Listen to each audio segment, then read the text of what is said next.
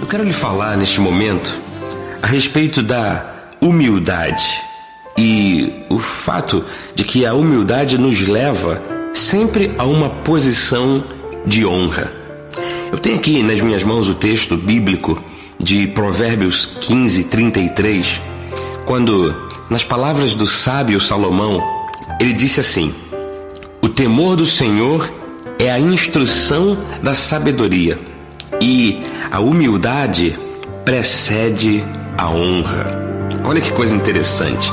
Se há algo que vem precedendo, se há algo que vem antes da honra, Salomão disse que é a humildade.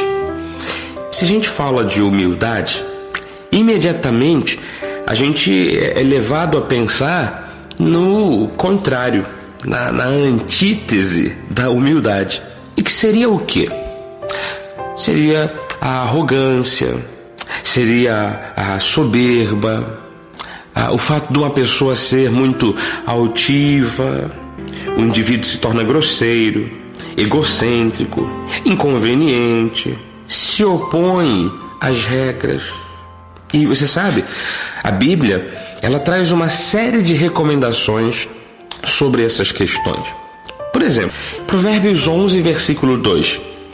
Em vindo a soberba, sobrevém a desonra, mas com os humildes está a sabedoria. O Provérbios 13, versículo 10. Da soberba só resulta a contenda, mas com os que se aconselham se acha a sabedoria. Provérbios 16, 18. A soberba precede a ruína, e a altivez do espírito precede a queda.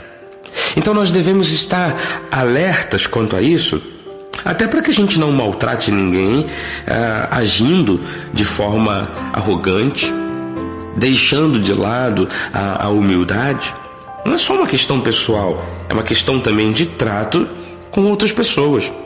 E, e se há algo que pode me levar à desonra, se há algo que pode me levar a contendas, a, a ruína, a queda, eu tenho que saber destas coisas. Qualquer tipo de líder, eles perdem os seus postos quando passam a ser arrogantes.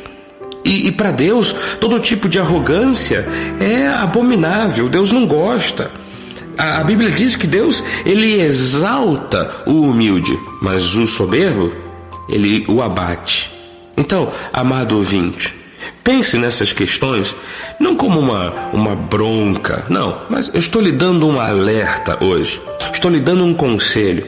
Quem sabe alguém aí está me ouvindo e está dizendo: ai, que dificuldade eu teria para fazer do meu coração, das minhas atitudes, das minhas ações, algo mais humilde. Eu quero orar por você nesse momento. Senhor Jesus Cristo, eu oro por este ouvinte como cada um de nós precisamos ser elevados e exaltados pelo Senhor, que nós sigamos o caminho certo, o caminho da humildade. Pois a humildade, sim, ela vem antes da honra. Honre, ó Deus, a vida deste meu ouvinte, abençoe este coração, acalme os pensamentos dele ou dela, em nome de Jesus. Amém e amém. Este foi o programa Semeando a Graça, uma realização da Igreja Cristo Vive em Campo Grande.